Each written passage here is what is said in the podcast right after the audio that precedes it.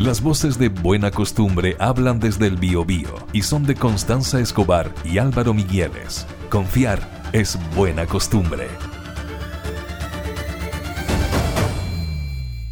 Bueno, y anoche algunos trasnocharon porque no se podían perder la cadena nacional con el discurso del presidente donde anunció la presentación de la ley de presupuesto 2024. Está cada día más entretenida las cadenas nacionales. ¿ah? Son...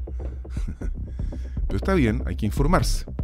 Y el presidente efectivamente dio detalles del presupuesto 2024, la ley de presupuesto que tendrá que ser sancionada, discutida, en fin, por el Congreso Nacional.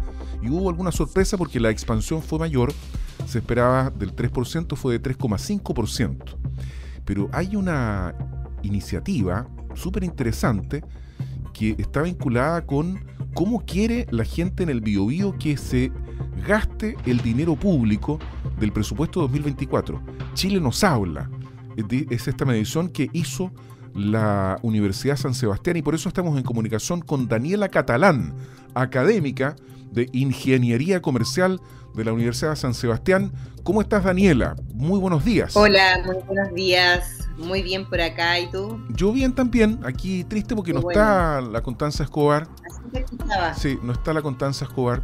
Eh, pero igual estamos contigo, así que estamos satisfechos. Oye, ¿viste la cadena nacional ayer o no? Del presidente. La verdad, verdad, no, pude ver la cadena nacional ayer. No, no pude verla. Pero, claro. Oye, eh, pero vamos al, estudio. digamos, el grueso del, de la cadena ayer es que hubo una expansión de 3,5%, más que la esperada. El énfasis fue en seguridad, salud, educación, vivienda, emergencias, cuidados y cultura.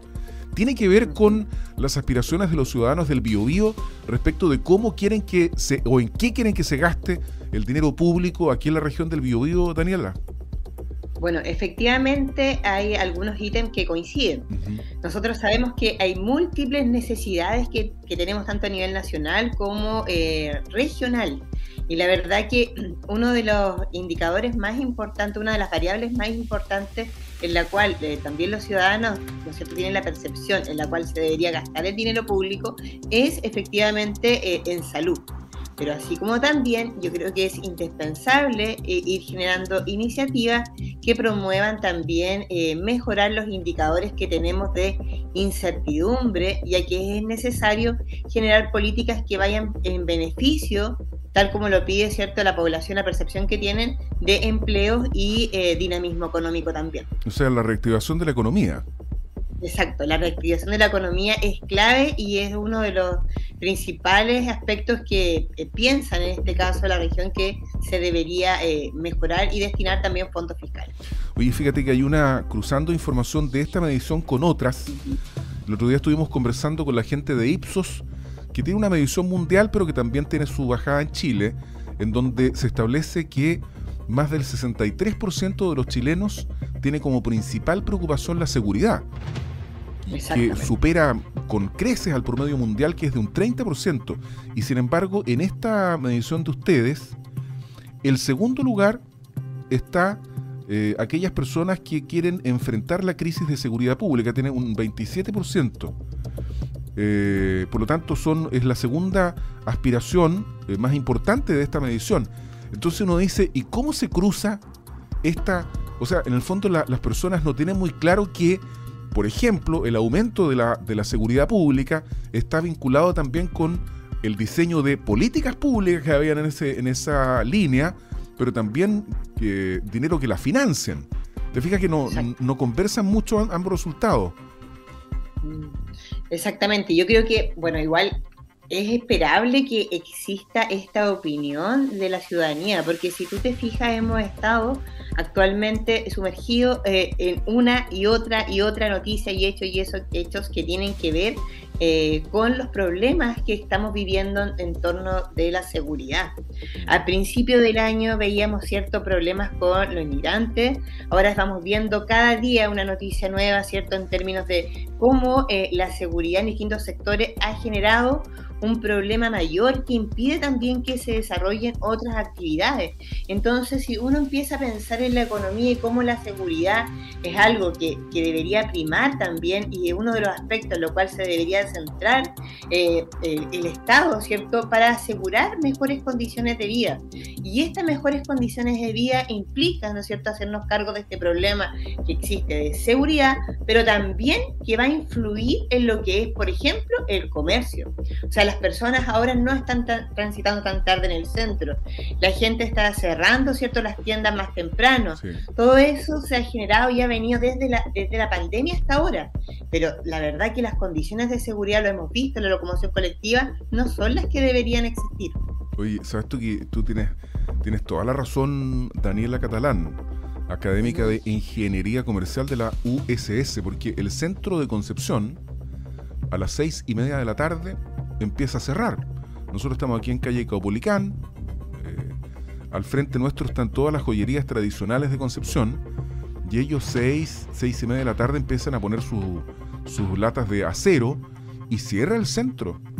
Y yo tengo la impresión, tengo la sensación, no la certeza, que eso está bastante vinculado con la disposición de carabineros en el centro de la ciudad. La concentración de la fuerza pública para, por ejemplo, el control o el intento del control del comercio ambulante se desarrolla fundamentalmente en la mañana.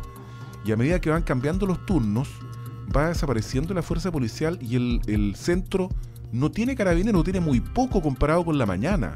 Entonces, a mí me parece que si se quiere reactivar el comercio del centro de Concepción, hay que también intentar que se prolongue el horario de atención. Lo más probable es que la gente que trabaja en el comercio me debe estar odiando en este minuto, pero, pero yo creo que mientras más horas de atención, siempre que se cumpla la jornada legal de trabajo, más posibilidades tienen de venta. Un centro activo en la noche, ahora que viene la primavera, va a oscurecer a las 9 días de la noche. Imagínate la tristeza para grande de a las 7 de la tarde está absolutamente claro, a las 8 todavía también, ver un centro vacío eh, es un espectáculo bien triste, ¿cierto? De todas maneras, y también hay que pensar acá que la mayoría de las personas que, que, atienden, ¿cierto? Que tienen sus tiendas en el centro de Concepción, algunas arriendan. Mm. Entonces también a ellas les conviene tener un, horario prolongado. Pensemos en empresas que son familiares. Está bien, como tú dices, claro, aquí hay que sopesar un poco eh, lo que piensan, por ejemplo, los trabajadores, a lo mejor, claro, con un horario más extendido, pero hay formas de ir regulando, a lo mejor en la mañana no es el fuerte. Mm. La gente, la mayoría está trabajando, ¿te fijas? Y quizás después, el, más, tarde, más tarde, podría generar eh, eh, mejores condiciones de venta. Pero ojo, que también es importante otro tema acá. Si nosotros estamos hablando de reactivación económica, reactivación económica local, el comercio formalizado, también es importante pensar, ok, ¿y cómo nos trasladamos? Claro, si no hay, no hay, no hay micro. Exactamente. Tampoco hay una cantidad de eh, locomoción colectiva, ¿cierto?, eh, que pueda sostener este mayor eh, uso en, esas horas, podríamos decir. Tienes toda la razón. Oye, fíjate que la medición que hizo la Universidad de San Sebastián durante septiembre, en, digamos, cuando todavía estaba esperándose la presentación del proyecto de ley de presupuesto, sondó también cuáles debiesen ser las cinco principales áreas a las que habría que asignar la mayor cantidad de recursos. En la región del Biobío, tú lo habías adelantado ya, lidera salud con un 87,8% de las menciones, educación con un 69,5% y seguridad con un 69%. Más abajo está las pensiones con un 56%. Aquí como que se, se ajusta un poco, ¿verdad? Lo que decía yo delante de que la la, seguridad es el tema que más preocupa a los chilenos de acuerdo a la medición Percepciones del Mundo de Ipsos, respecto de la cual conversamos ayer. Bueno, efectivamente, si tú te fijas, eh, eh, tienen relación eh, todas estas variables. La verdad que si se pudiese en este caso generar los recursos, porque ese es otro tema. Mm. Estamos viendo, ¿cierto?, que hay una ley de presupuesto y nosotros también nos preguntamos de dónde se van a, de dónde se van a obtener los recursos para destinarlo. Actualmente, ¿serán de los impuestos? ¿Serán de esta nueva, de este nuevo pacto fiscal que, quiere que, se, que quieren que se apruebe? ¿Te fijas? Entonces también tú empiezas a decir, ok, tenemos una economía que no está dinámica, tenemos condiciones internacionales que tampoco lo están, tenemos un alza en este caso del tipo de cambio, entonces todo va generando finalmente un ambiente de mucha incertidumbre en la economía y que también te hace empezar, hay un aumento, pero ¿de dónde se van a obtener los recursos si no hay una reactivación importante de nuestra economía también? Es sumamente importante, por ejemplo, el tema salud el tema seguridad, mm. el tema educación. Si se pudiesen generar recursos en este caso, o eh, que los recursos fueran en este, en este caso generados para estos ítems, la verdad que todo esto generaría una mayor productividad. Claro. Mm. Entonces, eso conlleva a también un mayor crecimiento económico en el corto, mediano plazo o largo plazo en algunos casos, si pensamos en educación. O sea, actualmente yo creo que con todas las reformas que se están impulsando no hay una claridad y para las personas también va a ser importante contar con ella, porque si tú te fijas, si nos vamos en tema de salud, eh, no estamos eh, totalmente bien en el tema de salud, ¿cierto? Mm. Estás la gente está migrando al sistema de salud público y tú dices, ¿cómo se va a sostener ese mayor gasto también? Exacto, claro, porque son miles las personas que han migrado desde las ISAPRE y va a seguir pasando. ¿ah? Yo no, no, creo que se detenga eso. Ni tampoco. Tienes toda la razón. Bueno, muchas gracias Daniela Catalán por haberte, haberte dado el trabajo de, iniciar tu jornada con nosotros. Ojalá que sea un bello día para ti y muchas gracias por estar acá conversando en Buena Costumbre. Daniela Catalán, académica de Ingeniería Comercial de la USS. Muchas gracias. ¿ah? Un abrazo.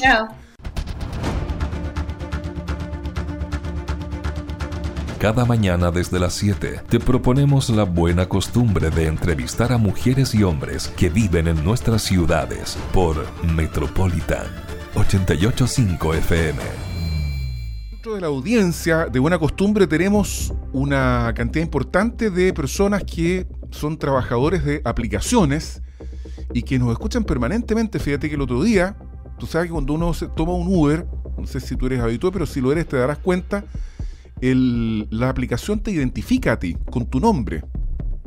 Joaquín Torres, Daniel Mora, y en mi caso, su seguro servidor, Álvaro Migueles. Me subí al Uber y había un señor que desgraciadamente se me olvidó, o si lo hice se me olvidó el nombre, pero era un ciudadano venezolano que llevaba varios años acá y que sabía de memoria buena costumbre, eh, auditor de, de buena costumbre desde sus inicios. Entonces, como él, hay muchos otros y para ellos va especialmente dedicada esta conversación que vamos a sostener con Diego Rodríguez, académico de Derecho de la Universidad San Sebastián, máster en análisis económico del derecho y de las políticas públicas. Todo esto a propósito de la ley EAT que regula el uso de las aplicaciones en el transporte colectivo. ¿Cómo estás, Diego Rodríguez? Gracias por venir a Buena Costumbre. Muy buenos días. Hola, muy buenos días Álvaro, muy buenos días a todos los auditores, encantado y un, placer que me hayan invitado a conversar sobre este tema. Oye, lo primero que me gustaría aclarar es en qué etapa de la tramitación se encuentra esta llamada ley Uber. Mira, la verdad que esta ley Uber ya fue presentado en cuanto a su texto y ahora simplemente estamos en el estado o en la etapa de vacancia que va desde que esta se publica hasta que entra en vigencia. Básicamente... Ah lo que, lo que busca esta técnica eh, legislativa es tratar de dar un, espacio de tiempo donde las personas afectadas por la regulación puedan adaptarse ¿no es a este nuevo marco legal. ¿Y cuál es el marco legal, Diego Rodríguez? Grosso modo, porque aquí la, hay esta, esta, este estudio que hizo la Diego Portales dice que con la implementación de la ley de empresas de aplicaciones de transporte, la ley EAT, va a quedar la escoba. O sea, el 88% no podría cumplir del, actual parque de, vehículos de aplicación, no cumpliría con los requisitos de la ley Uber, llamada ley Uber. Claro, bueno, en este sentido eh, tenemos que siempre entender que el fenómeno legislativo va eh, unos cambios mucho más abajo, ya digamos en el, vocabulario de hoy. Eh, que lo que pasa en la realidad y la forma en que el emprendimiento y la innovación se va presentando, ¿no es cierto? Nuevas necesidades que se satisfacen a través de eh, nuevas formas, principalmente tecnológicas, Y claro, mm. eh, nosotros tenemos que ser bastante francos. O sea, eh, hay un antes y un después en el transporte, luego de la intervención de este tipo de aplicaciones. Lo mismo pasa, por ejemplo, en hotelería, con Airbnb, también en algún otro tipo de aplicaciones que facilitan, ¿no es cierto?, eh, estos intercambios, interacciones económicas directamente. Entonces, ¿qué es lo que sucede? Nosotros tenemos Uber ya hace bastante tiempo pero no fue sino hasta levantar algunas alarmas con respecto al estatuto laboral del conductor de Uber, respecto a la empresa Uber, ¿no es cierto? Porque es un prestador de servicio a través de una aplicación, pero existe algún vínculo laboral, lo que significaría también que existen algunas obligaciones de la empresa Uber. Mm. Luego también siempre quiere intervenir y está dentro de los primeros filtros eh, el regulador impositivo fiscal, ¿no es cierto?, el servicio impuesto interno para grabar este tipo de actividades. Pero ya ahora este año, eh, bueno, presentado el año pasado y este año entra ya una regulación de la actividad. ¿Bien? ¿Por qué? Porque finalmente la actividad de transporte sí está regulada. Entonces, lo que favorece este tipo de aplicaciones, incluso lo que está pasando hoy con las casas de apuestas, es básicamente este como vacío, vacío que había, claro. Eh, exacto, un vacío respecto a esta actividad, pero sí una regulación del mercado. Entonces, frente a ese vacío, ¿qué es lo que pasa? Estas empresas nacen, crecen, se potencian, se vuelven más competitivas y al volverse más competitivas empiezan a entrar nuevos actores dentro del mismo mecanismo. Entonces, a mí no me parece mal porque en la gran mayoría de los países este tipo de aplicaciones está regulado. Está regulado, efectivamente. ¿Por qué? Mm. Exacto, y la regulación está justificada, al menos académicamente, frente a la digamos, el, acontecimiento, la posibilidad de que se genere algún tipo de falla de mercado. Mm. ¿cierto? Entonces, una falla de mercado, por ejemplo, la externalidad negativa que produce la contaminación, la regulamos, ¿no es cierto? Porque de lo contrario, los particulares no van a llegar al nivel de satisfacción social óptimo. Entonces, acá, ¿cuáles son las fallas que se han generado? En primer lugar, por ejemplo, si nosotros empezamos a mirar el fenómeno y ver cuáles son las principales regulaciones que presenta la ley, es, pensemos, por ejemplo, la licencia clase A, mm.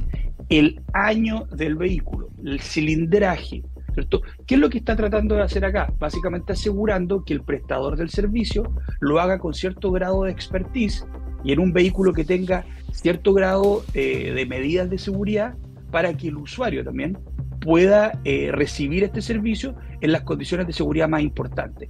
Y nosotros, a lo, bueno... Es 1.4 de cilindrada, ¿cierto? Para los vehículos y 1.5... 1.4 para los sedán. Exacto, y 1.5 para los que no son sedán, pero más grandes. Exacto. Los SUV chiquititos que hay en fin. Si tú te das cuenta, y por ejemplo, yo también soy un, un, asiduo usuario de Uber o de algún tipo de aplicación de transporte, eh, no sé, muchas veces pasa que eh, quien maneja el vehículo no es la persona que se indica en la aplicación. Claro. Eh, muchas veces, por temas de año, dicho vehículo no cuenta con ciertas medidas de seguridad que quizás no son tan aparentes como por ejemplo el cinturón de seguridad, llamémoslo así, pero que sí son relevantes para que el usuario finalmente, eh, que es el consumidor final de esta actividad y que la sostiene, pueda recibir dicho servicio con, dicho, con, dichos estándares. Mm. Pero también aquí es muy relevante la presión que desde el minuto uno ha, ha ejercido políticamente la, el transporte convencional. Claro, los taxis amarillos. Los llamados taxis amarillos, que ahora son azules, muchos de ellos. Claro, entonces, por ejemplo, ¿qué es lo que sucede ahí? Eh, ellos tienen que cumplir con cierta eh, pues. exigencias regulatorias que no son las mínimas. Entonces, mi suegro era taxista y tenía, y tenía que pagar un derecho de paradero súper grande aquí en Lencoyán con, con barros. Y, y eh, una serie más de derechos al, al uso del paradero, etcétera, digamos, al, cupo en la línea. Hay una serie de cosas que pagar, digamos, sin duda. ¿Cuál es el, problema que incluso en algunos países se generó a propósito de las aplicaciones de transporte, donde se activaron algunos protocolos de competencia desleal? Mm. Porque decían, bueno, esta aplicación que no está regulada compite en el mismo mercado. ¿Cuál es la, entre comillas, deslealtad? Que no tiene que cumplir con los mismos estándares regulatorios y que, como tú bien dices, son o se traducen principalmente en el pago de ciertas tasas o de ciertos derechos para ejercer dicha actividad, lo que ya te vuelve menos competitivo. Oye, porque finalmente... Sí. Dime. Disculpa, a propósito de lo mismo, hay en la ley esta de que se llama Empresas de Aplicaciones de Transporte, eh, regulaciones respecto de la relación laboral entre el conductor y la empresa. Yo estoy pensando, por ejemplo, en seguro de accidentes, en cotizaciones. ¿Se avanzó en esa materia o no? No. No, la verdad es que una de las gracias y lo que de alguna manera va a sonar un poco frío esto, pero no es una opinión personal, pero sí es lo que vuelve competitivo para Uber o todo tipo de aplicaciones, es derechamente no tener que contratar eh, conductores, ¿cierto? Esta, eh, de alguna manera, naturaleza del vínculo que es básicamente... Es este como una prestación de, servicio, una cosa así, ¿no? Ni eso. Básicamente es de alguna manera lo que en, materia de aplicaciones o este tipo de mecanismos se llama de eh, plataforma B2B, de business to business. Entonces, yo tengo un negocio que se llama Uber y yo quiero ser conductor, ¿no es cierto?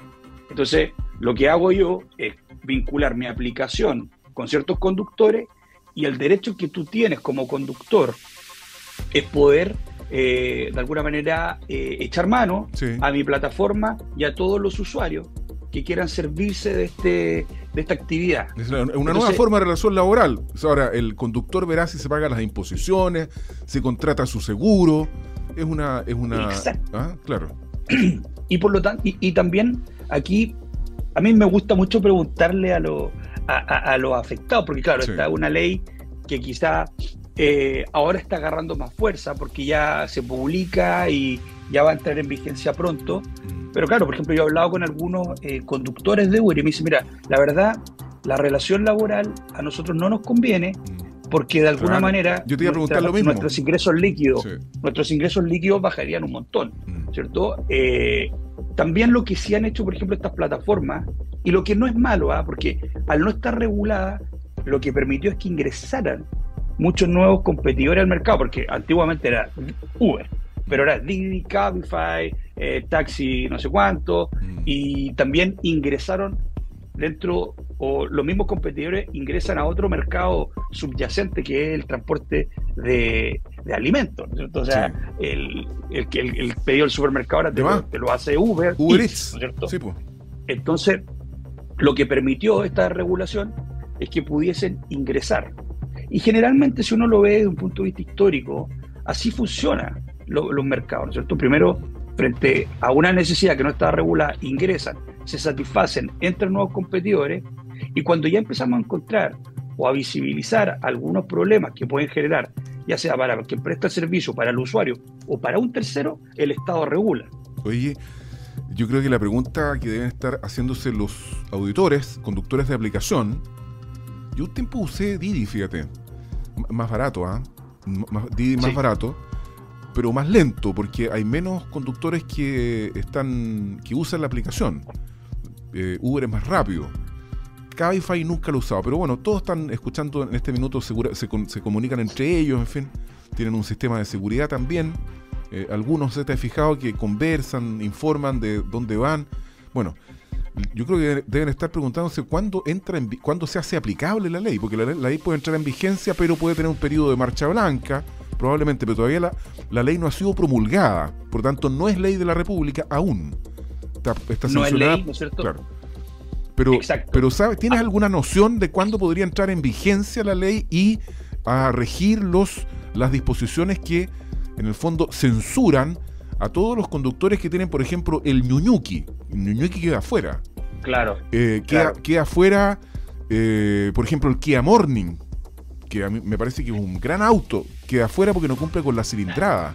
Entonces, por eso es que va a bajar tanto.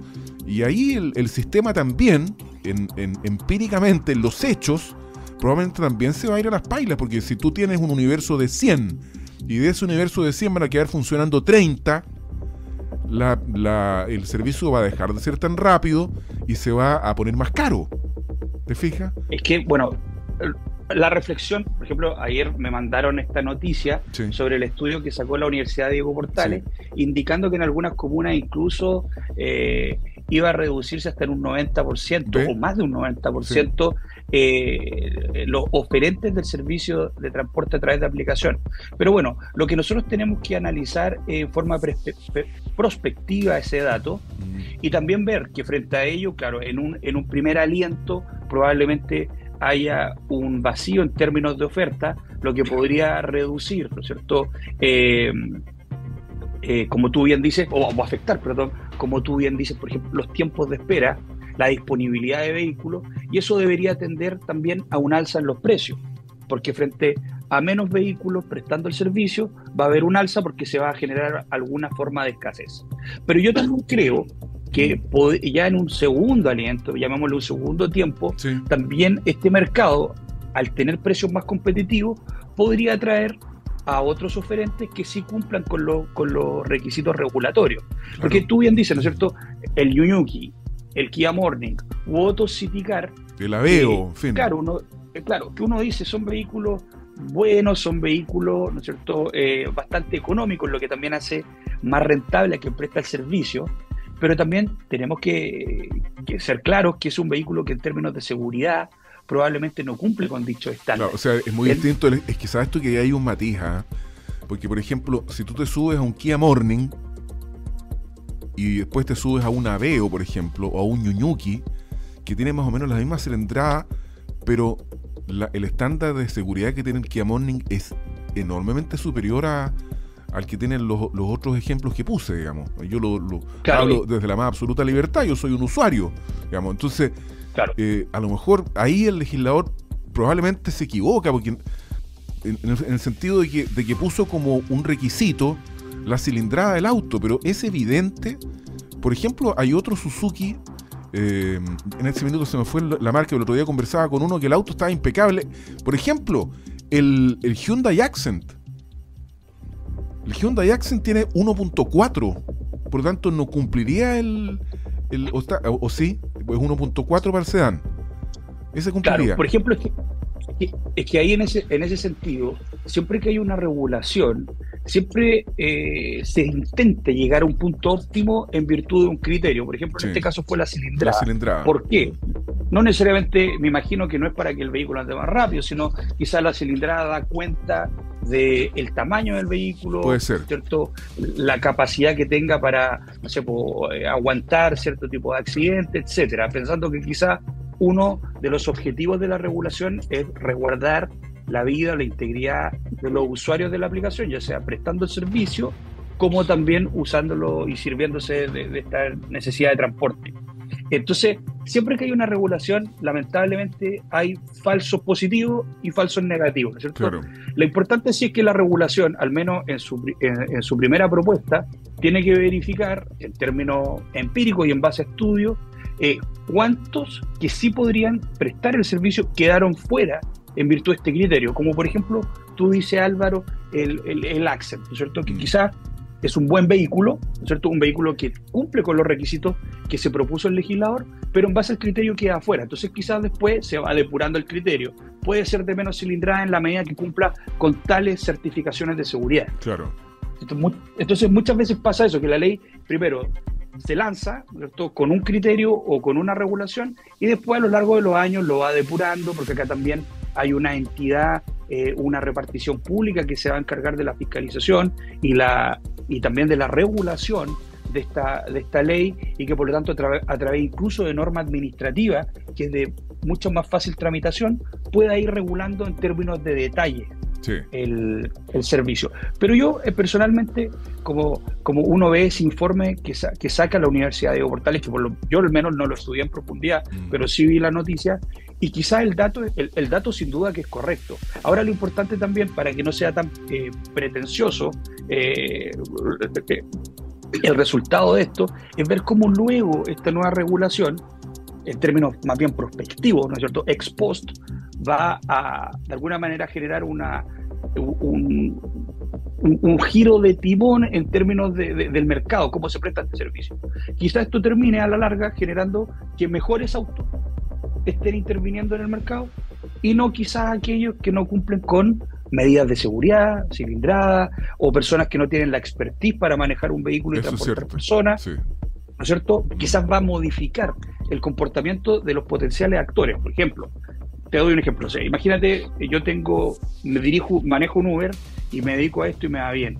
Eh, y soy conductor clase B. Bueno, quizás tengo un incentivo a mejorar, ¿no es cierto?, mi, mi expertise conduciendo y saque la licencia clase A. ¿cierto? Entonces, ahí si tú te das cuenta, claro, en un primer término, el costo de la regulación lo trasladamos al conductor, pero luego también si él ve un beneficio, que ese beneficio va a ser, voy a tener menos competidores, entonces, claro, ahora sí me sirve la clase A, porque como van a haber menos competidores, voy a hacerme más competitivo porque va a haber menos gente conduciendo. Y en una de esas, la, aplicación también se pone con, el mejor, eh, con la, necesidad de invertir para mejorar el servicio. También puede haber ahí una, una alianza entre la aplicación y los conductores. ¿Por qué no?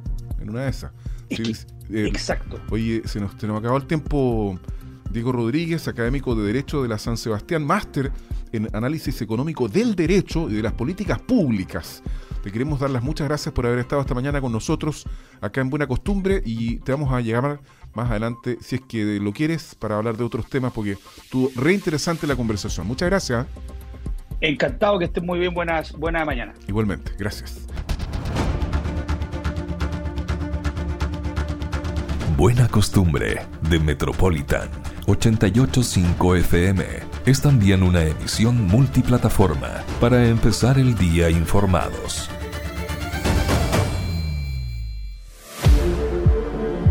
Metropolitan 885 FM. Somos tendencia.